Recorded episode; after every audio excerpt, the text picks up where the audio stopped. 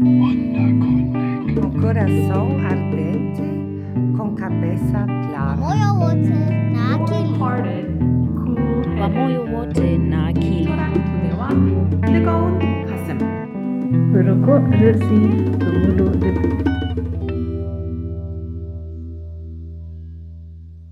Herzlich willkommen zur neunten Folge von Wunderkundig. Und heute geht es um die Frage, kann man Menschen zum Guten zwingen? Werte und Bewertungen. Ja, was meinst du denn, Simon? Was hast du da vor Augen, wenn du an sowas sprichst? Werte und Bewertungen. Wir haben ja so typische Situationen, wo wir denken, da sind wir bewertet worden und die vergessen wir nie im Leben. Naja, ich erinnere mich zum Beispiel, ich habe immer wieder noch einen Traum, wo ich also das Abi nochmal machen muss, ja, wo ich dann wieder in der Schule bin und es hat aber nicht dieses heitere, ähm, ich bin wieder da wie äh, bei der Feuerzangenbowle, sondern es hat eher so was Drückendes. Irgendein Fach ist vergessen worden und jetzt also Wiesgickel, Nachprüfung nochmal ins Abi. Ja, und das hat ja schon was Traumatisierendes, dass man diese Prüfung nochmal machen muss. Und vielleicht liegt es ja auch daran, dass in der Prüfungssituation selber was da war, was dich bedrückt hat oder was was mit dir gemacht hat. Naja, oder es ist vielleicht auch meine, meine Reaktion auf Prüfung, also dass ich so den inneren Ehrgeiz habe, dass ich sage, okay, ich will es gut machen, ich will, ich will erfolgreich sein und dass ich mich da selber auch unter Druck setze und das ja was, was Unterbewusstes ist, was dann im Schlaf wiederkommt, also das, äh, das, das, das Unterbewusste, was nie schläft, was einen immer dazu zwingt, noch besser zu sein und noch mehr zu machen. Und also, dass der strengste Beobachter und Bewerter vielleicht der eigene Blick auf sich selbst ist. Und sagt das nicht viel über unsere Gesellschaft, in der wir leben und dass es eine Leistungsgesellschaft ist und wir selber drin gefangen sind als Leistungsträger? Naja, und man hat aber ja auch Spielräume in diesem Leistungssystem. Also du hast, glaube ich, auch eine Geschichte aus der, aus der Schule, wo du eben gerade an diesen Spielräumen, die dann wirklich da sind, ähm, eigentlich zweifelst, wo du das Leistungsprinzip gerade einforderst, Song. Ja, bei mir war das so, dass ich mal in einem Verband mit anderen Schülerinnen und Schülern darüber diskutiert habe, ob es mehr mündliche Noten geben soll als schriftliche. Und das wurde damals in Bayern ja diskutiert. Und ich habe mich strikt dagegen ausgesprochen. Weil ich dachte, wenn man mündliche Noten bekommt, mehr mündliche Noten als ohnehin, dann liegt noch mehr im Ermessen des Lehrers. Und ich erinnere mich halt an einen Lehrer, der öfter mal etwas schmunzelnd gesagt hat, da lasse ich mal Gnade vor Recht ergehen. Naja, aber Song, du warst doch bestimmt, ich stelle mir jetzt vor, Song, guter Schüler, ja, äh, mündliche Noten, da hast du doch bestimmt geglänzt, oder? Naja, aber vielleicht gerade deswegen wollte ich nicht, dass es Gnade ist, sondern dass es völlig transparent ist und einfach eine gute Leistung, die ich abliefere. Und nicht etwas, wo der Lehrer dann sagt, na, vielleicht warst du doch nicht so gut, aber ich gebe es dir mal, ich gönn's dir mal. Und das steckt ja auch in uns drin, dass wir gerne in den Bewertungen ganz ordentlich ähm, ja, bewertet worden, werden wollen und nicht einfach irgendwas bekommen wollen, was uns gar nicht zusteht. Naja, und es ist, also zwei Sachen fallen mir gleich dazu ein. Ähm, zum einen Noten, das zeigen ja alle, äh, zeigen ja alle Untersuchungen, Noten sind ungerecht. Also selbst wenn man den, den härtesten äh, Schlüssel hat und wenn man es transparent macht, dann ist es trotzdem so, dass vielfach Lehrerinnen, Lehrer einfach auch nach, ähm, nach Namen, nach irgendwo ihren Vorannahmen oder Vorurteilen oder auch danach entscheiden, wen finden sie sympathisch, wen finden sie auch nicht sympathisch oder von wem erwarten sie was Gutes, von dem, wem erwarten sie vielleicht gar nicht so viel. Und das Zweite aber, dass in der Erziehung von äh, kleinen Kindern geht es ja ganz oft darum, dass man jetzt inzwischen sagt, okay, gar nicht so sehr, ähm, äh, geht es um, um, um dieses irgendwie Fordern oder geht es um Bestrafen, Belohnen, sondern es soll eher um, um Beziehung gehen. Und mit Zwang, mit Druck erreicht man vielleicht gar nicht mehr so viel, außer, da kommen wir wieder zu dem, was wir am Anfang gesagt haben, vielleicht so eine Traumatisierung oder Traumatisierung ist jetzt ein großes Wort, aber sowas, dass man sagt, äh, man internalisiert diesen Zwang schon Mhm. als Kind. Dieses immer, wenn du dies nicht machst, wenn du das nicht machst, dann aber. Oder auf der anderen Seite, wenn du so und so machst, wenn du dich gut verhältst, dann am Ende, ähm, dann bekommst du eine Belohnung. Und dies, dieses Kindschema, was wir in der Bildung beobachten, kann man ja auch auf die Gesellschaft übertragen. Genau. Und da finde ich es aber interessant, dass wir als Gesellschaft ja viele Sachen von Menschen fordern, die ja mehr subtil geschehen. Also zum Beispiel den Müll zu trennen. Du würdest von deinen Nachbarn das genauso erwarten, dass die den Müll trennen, ohne dass du da hinschaust. Ähm, ist es ein Zwang oder ist es Ja, kein da, Zwang? da, sagen deine Nachbarn schauen vielleicht nicht hin. Also meine Nachbarin hat mir schon öfters mal gesagt, dass, äh, dass jetzt damit irgendwie die, die, die Tonne mit äh, dem gelben Punkt drauf nicht zu voll wird, wir also nicht die Säcke reinschmeißen sollen, sondern den Müll auseinandernehmen sollen und so. Also da gibt es schon so eine gewisse Sozialkontrolle. Ja, aber insgesamt ist doch die Frage, ob wir uns gegenseitig dabei kontrollieren oder ob wir so ein Einvernehmen darüber haben, was man eigentlich machen muss und sich und uns dementsprechend verhalten. Und ich merke ja schon beim Mülltrennen, jeder Landkreis scheint was anderes zu machen. Und da ist es ganz schön komplex manchmal. Also wenn man von Baden-Württemberg nach Bayern kommt, dann weiß man nicht, wo die Aludosen hinkommen zum Beispiel. Ja. Äh, als ob das, das äh, dein größtes Problem wäre, Song. Okay, aber die Frage dahinter ist ja eigentlich spannend. Also wie gelingt es, die Menschen zu dem, was als gut erkannt worden ist, sag ich mal, zu motivieren? Also braucht es den Zwang, braucht es den Druck oder braucht es vielleicht auch den, den, den sozialen Druck, also dass die Nachbarinnen und Nachbarn mit draufschauen und dass die Menschen dann besser handeln? Oder reicht der Appell an die Vernunft, an das Gewissen, an das äh, gemeinsame Gute? Und äh, da finde ich super, dass du dabei bist, Song. Du bist ähm, Ethiker, du hast eine Doktorarbeit genau darüber geschrieben. Was ist eigentlich das Gute und wann machen Menschen das Gute? Und ich finde es auch vor allem interessant im Übergang vom 20. zum 21. Jahrhundert, dass es im 20. Jahrhundert noch viel klarer schien, was die Gesellschaft als das Gute voraussetzt, während im 21. Jahrhundert, typisch postmodern, all diese Fragen gestellt werden. Was ist es eigentlich? Wie können wir gesellschaftlich überhaupt einen Konsens erreichen? Und wir spüren ja auch in den vergangenen Jahren mehr denn je, dass die Gesellschaft gespalten zu werden droht über solche Fragen. Und also nicht un- unbedingt über die Mülltrennung, aber wie wollen wir leben? Was heißt es, ein gutes Leben zu führen? Inwieweit äh, wollen wir aufeinander Acht geben oder müssen wir einander sogar kontrollieren? Ähm, welche Rolle spielen die technischen Möglichkeiten angesichts der Tatsache, dass wir nicht in einer Diktatur leben wollen? Was heißt das eigentlich? Und da sind wir eigentlich schon mittendrin. Und wir haben jetzt ein Beispiel mal genommen aus Man in China, weil das in aller Munde ist.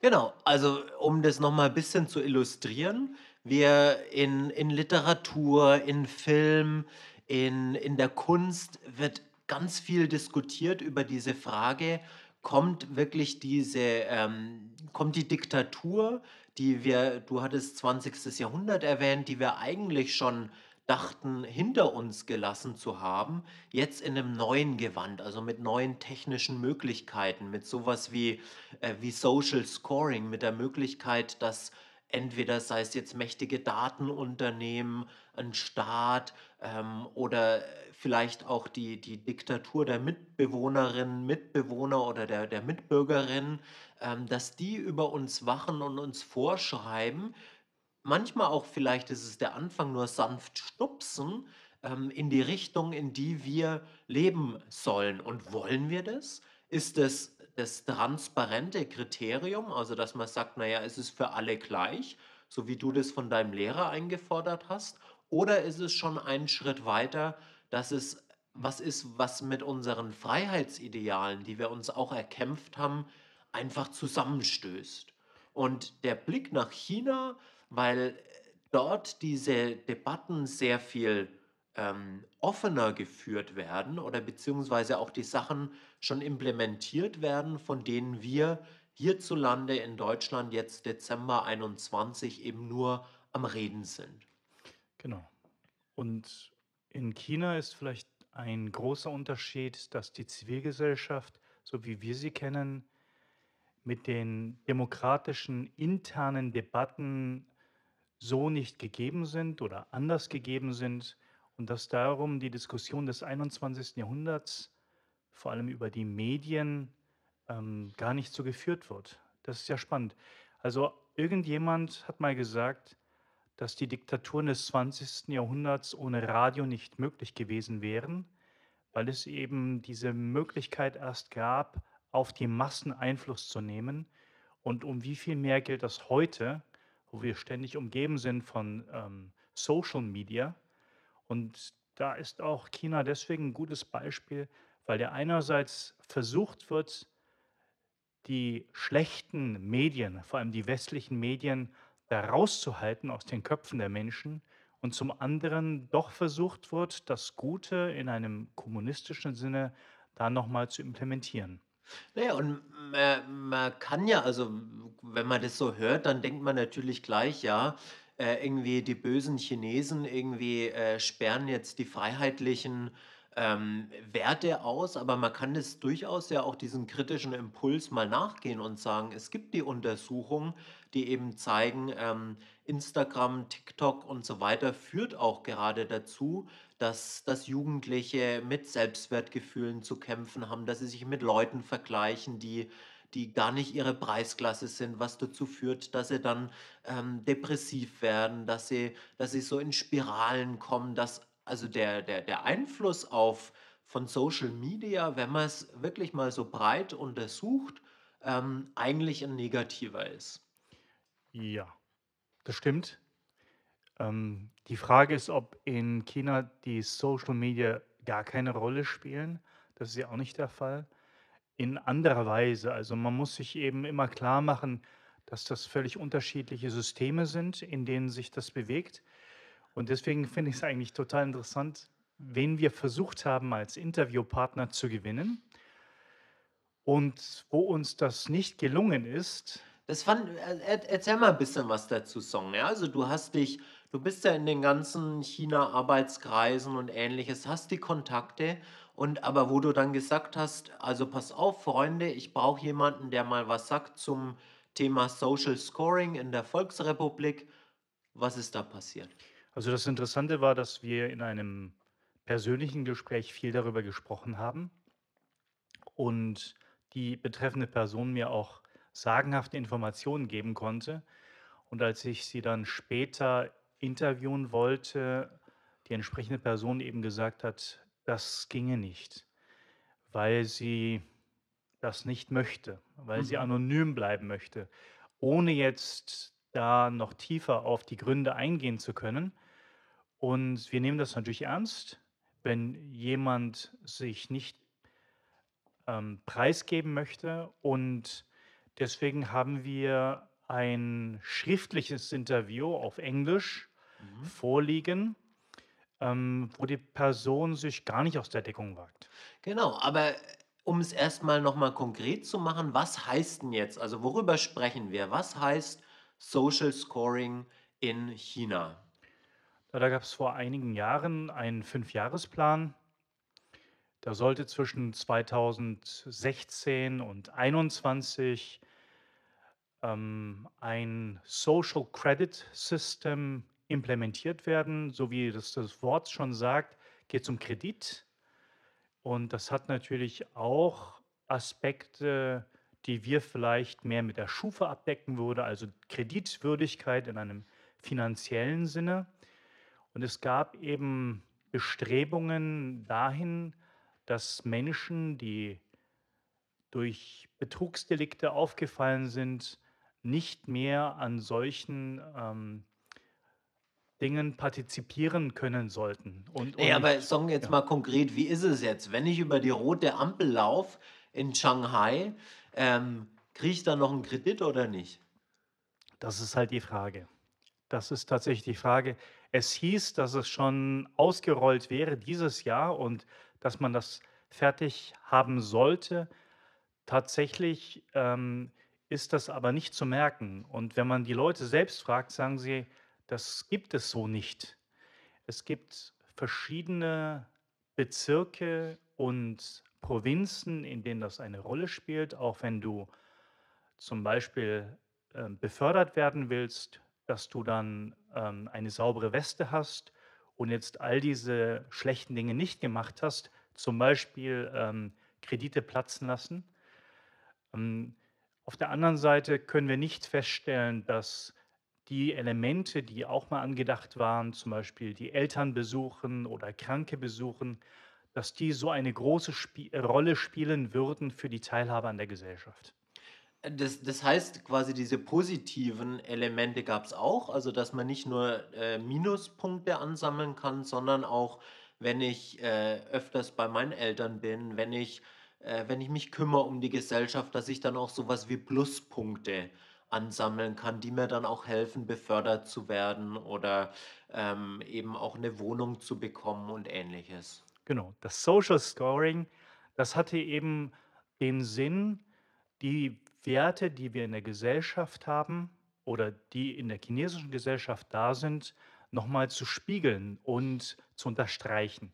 Das heißt, es ist zum Beispiel in China sehr wichtig, dass man die Eltern vor allem zu den großen Festen besucht und dafür sollte es Pluspunkte geben, beziehungsweise wenn man sie nicht besucht, Minuspunkte. Es ist wichtig, sich zum Beispiel bei den Aufräumaktionen zu beteiligen. Und wenn man das getan hat, hat man Pluspunkte Mhm. bekommen, ebenso wie bei Baumpflanzungen und so weiter. Das war aber nicht über das ganze Land ähm, gegeben, sondern nur punktuell. Und wie das zusammengefügt wurde, davon wissen wir nichts. Es gibt aber nicht die eine Stelle, wo das zusammenläuft. Mhm. Das ist klar. Und das macht es so tricky, darüber zu reden, im Grunde. Alle erwarten irgendwie, dass da was passiert sein muss. Keiner weiß es. Aber wir haben zumindest ähm, jemanden mal gefragt, anonym, wie schon berichtet, und hören jetzt mal, was denn eine Stimme sagt über Social Scoring in China.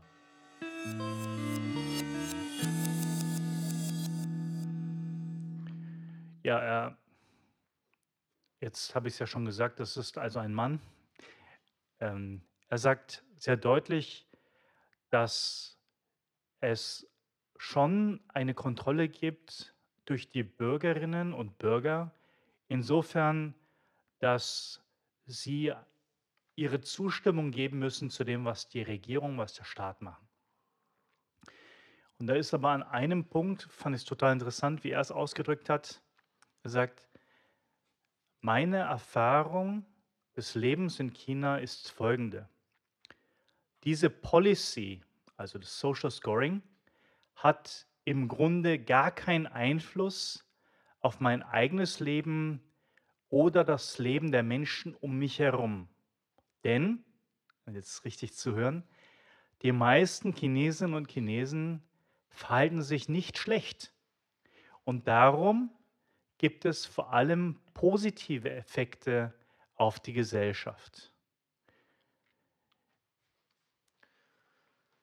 Ja, interessante, interessante Aussagen. Also, dass, dass so eine grundsätzliche Zustimmung eigentlich dazu zu hören ist, so nach dem Motto, naja, äh, wer nichts zu verbergen hat, der kann ja auch durchaus seine äh, Daten hergeben und die meisten Menschen sind ähm, im Grunde eigentlich anständig und es geht dabei wirklich nur darum, äh, die schwarzen Schafe rauszufinden und eben zu verhindern, dass die, ähm, dass die ungeschoren davonkommen.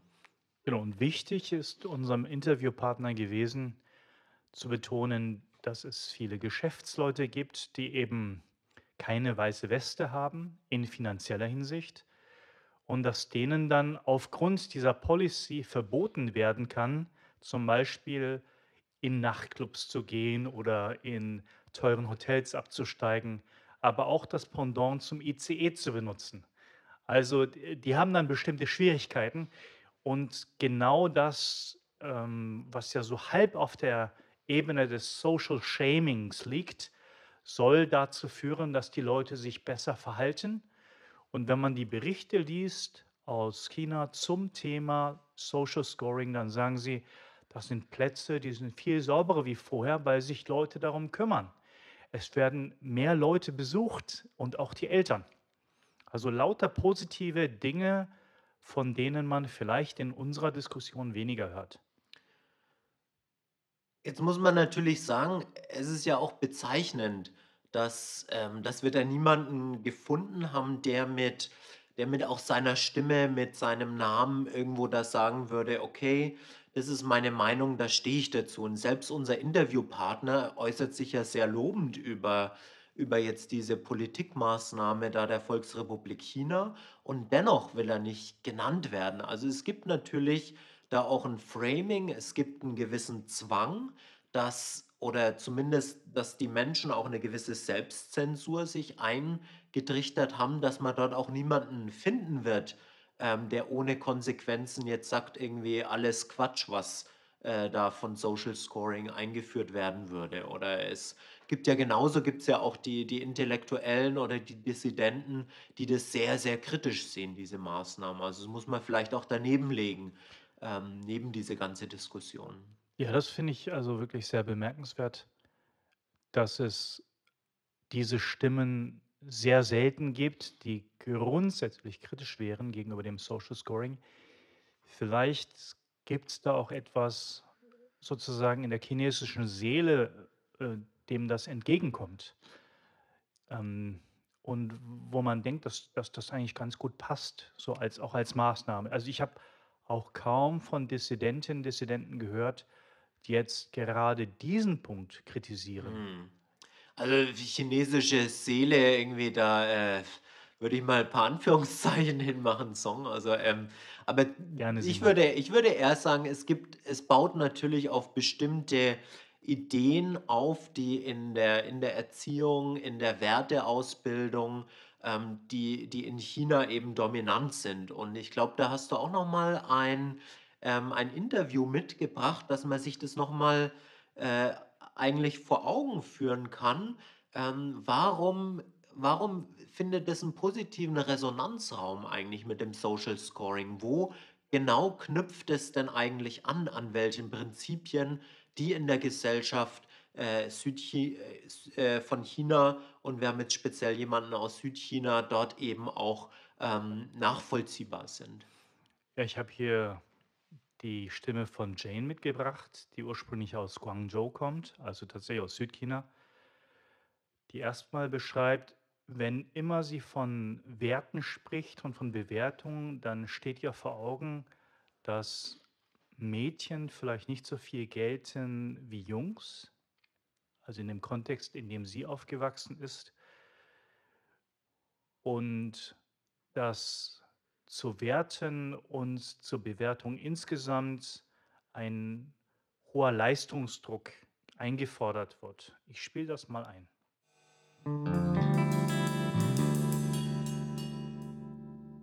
Meine Mama sagt immer, äh, so das Kind von das Kind von dem Nachbarn ist immer besser als ich. Ja, egal was was was er tut, aber es ist immer besser.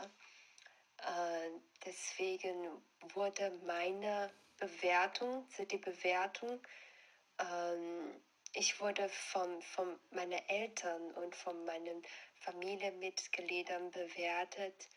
Es hat mir auch ganz viel Unterdruck gesetzt, denn ähm, ich bin eine Frau. Ich mache nicht immer gut. So unter solcher Schämkultur bin ich aufgewachsen. Und die Lehrer, äh, die Lehrerinnen in der Schule haben uns auch ganz viel Druck ge gegeben. Sie haben uns äh, unseren Fähigkeiten äh, durch Noten bewertet. es fällt, ja, es fällt mir ganz schwer, denn so fast wöch wöchentlich haben wir äh, Prüfungen und am Ende wurden die, äh, die Noten auch direkt ähm, an dem Tafel gezeigt. Deswegen ja, wurden wir es äh, mit Noten, äh, mit dem Vergleich von den anderen bewertet. Ja, das ist was, was, ähm, was in Hongkong auch wirklich auffällig war. Also dieser, dieser Leistungsdruck und dieser Leistungsgedanke im Bereich der Bildung, der wirklich auch schon bei den, bei den Kleinsten losgeht. Also dass man sagt, ähm, es geht eben um das Vergleichen. Ähm, mit nicht nur ähm, quasi, ich vergleiche mich mit meinen äh, Geschwistern oder vergleiche mich vielleicht irgendwie unbewusst mit äh, mit, mit, mit, meinem, mit meiner Nachbarschaft oder wo auch immer, sondern ich vergleiche mich mit allen und ich vergleiche mich mit der ganzen Klasse. Und es gibt irgendwie dann auch wirklich die Rangliste innerhalb der Klasse, wer steht wo und es wird auch wirklich ausgesprochen aufgeschrieben. Und die Qualität der Schulen wird ja auch dadurch, vor allem bei den Oberschulen, deutlich gemacht, wie viele äh, Abgänger dann die volle Punktzahl hatten. Und dann weiß man einfach, das Shatin College das war jahrelang das, die beste Schule in Hongkong, einfach weil da die besten Noten erzielt worden sind auf einer objektiven Basis.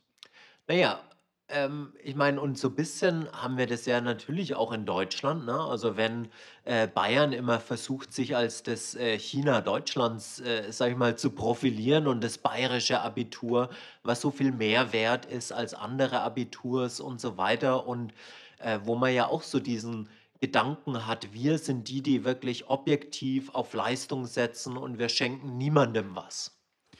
Ja, das ist vielleicht auch objektiv der Fall. Ähm, Sage ich mal, als jemand, der in Bayern Abitur gemacht hat. Ja, ich melde da meine Zweifel an. okay, dazu später mehr. Ich finde es eben ganz interessant, was das auch mit einem selber macht, wenn man in Bayern Abitur gemacht hat dass man den Eindruck hat, das ist besonders viel wert. Und das ist der Maßstab, an dem äh, sich auch andere messen müssen, zum Beispiel diese Stadtstaaten, die einem das Abitur hinterher schmeißen, so wie es heißt. Und ich fand das dann schon interessant, im Laufe der Zeit auch Leute aus anderen Gegenden zu treffen und zu merken, dass die auch nicht auf den Kopf gefallen sind.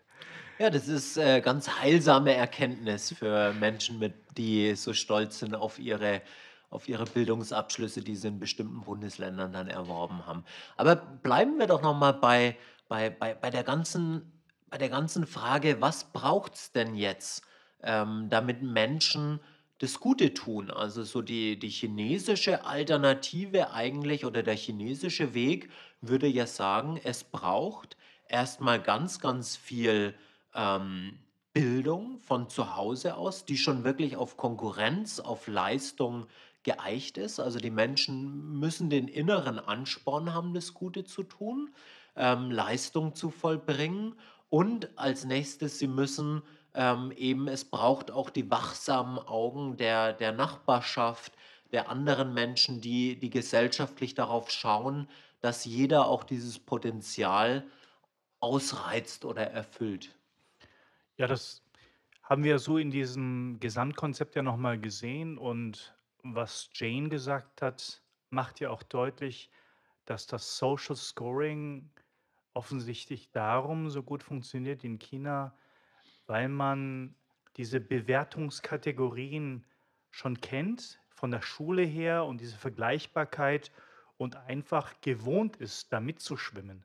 Ob das jetzt in Deutschland so machbar wäre und sinnvoll wäre, steht auf einem anderen Blatt. Was mir jetzt nochmal deutlich wird, ist, wie du zum Beispiel nochmal deutlich gemacht hast, dass dein Eindruck ist, dass man in China noch mehr von den Nachbarn und so weiter bewertet wird.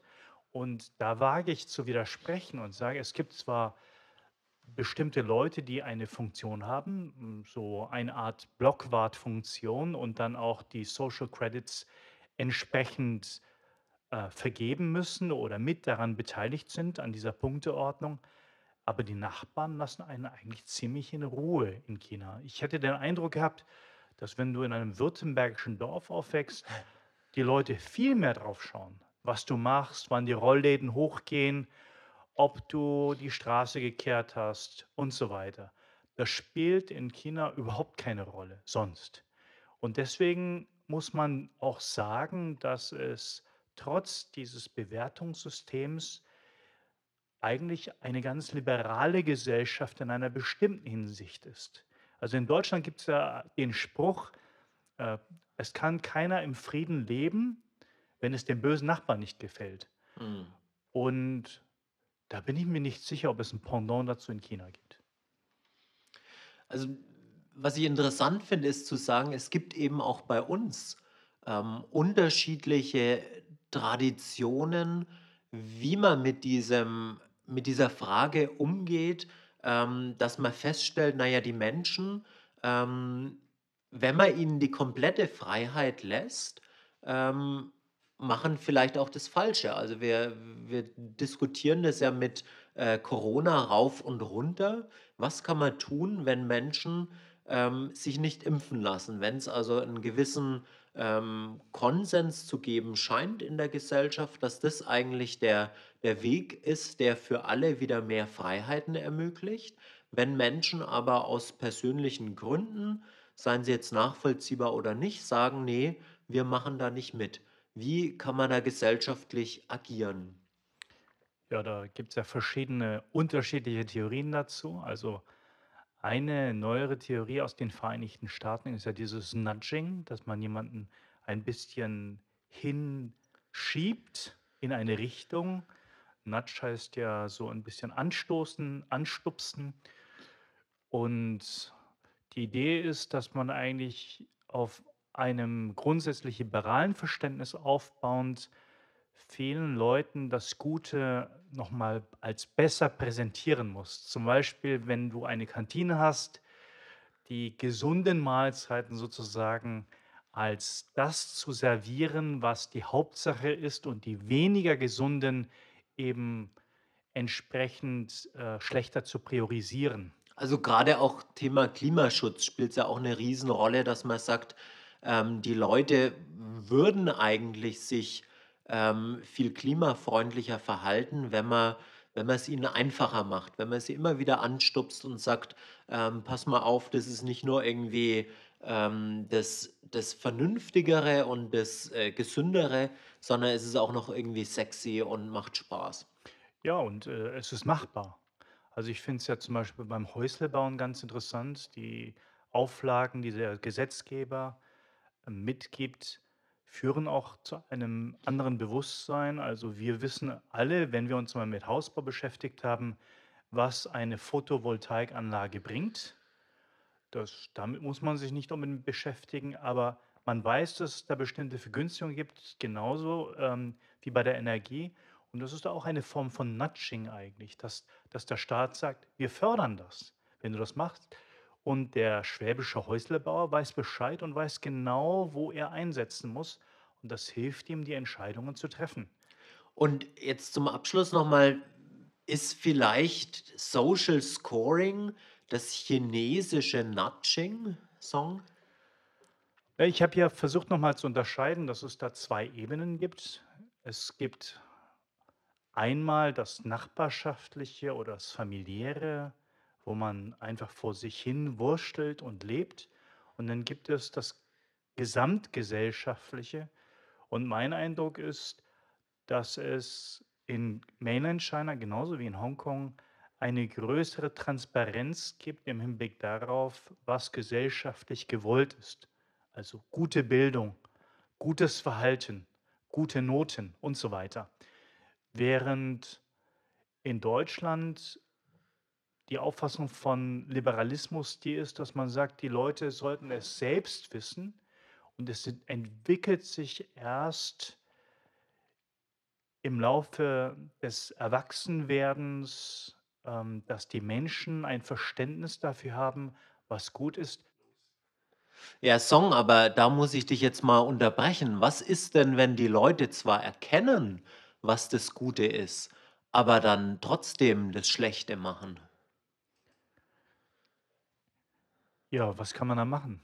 F für mich ist die grundlegende Frage hier sogar: Gibt es eine Person oder eine Instanz, die das Gute, Wahre, Schöne erkennen kann? Oder Ja, definitiv nicht. Also, du hast ja schon gesagt, in unserer heutigen postmodernen Gesellschaft gibt es das nicht mehr einfach so. Aber wir müssen ja trotzdem wir können ja nicht dabei stehen bleiben, sondern wir müssen ja diese Frage, ähm, verstärkt stellen: Wie kommen wir zusammen? Wie schaffen wir Gemeinschaften? Wie können wir, äh, das Gute tun? Ja, jedenfalls nicht so, dass wir eine Instanz setzen, von denen wir so tun von der wir so tun, als wüsste sie alles, sondern nur indem wir gemeinsam daran arbeiten und genau diese Prozesse von Erwachsenwerden, von denen ich gesprochen habe, mit eintragen. Und das machen wir zusammen. Also, wir werden als Gesellschaft gemeinsam erwachsen und das passiert immer wieder und das ist, hm, nach meinem Verständnis Demokratie. Na ja, i ich würde noch prägnanter sagen, es gibt nichts Gutes, außer man tut es. Ähm, vielleicht muss man einfach anfangen damit und, äh, für sich selber sich mit anderen zusammentun, ähm, und, sage ich mal, das Gute von unten aufbauen. Und das ist das Einzige, wie man so einer ähm, Dystopie, dass das Gute von oben uns aufgezwungen wird, überhaupt noch entgegenwirken kann. Ja, vielleicht sind wir auch schon mittendrin. Im das Gute tun. Und vielleicht zeigt sich das ja auch daran, dass wir darüber diskutieren können und auch in Frage stellen können, ob es eine einzelne Person sein kann, die dann die Wahrheit und damit das Heil in diesem gesellschaftlichen Sinne bringt. Keine Antwort, keine abschließende Antwort, aber eine vorläufige Antwort auf die Frage: Kann Zwang dazu helfen, das Gute zu tun? Eher nein. Eher nein. Und damit verabschieden wir uns für heute. Das war wunderkundig. Wir freuen uns, wenn Sie nächstes Mal wieder einschalten. Bis dahin alles Gute. Tschüss und Ade.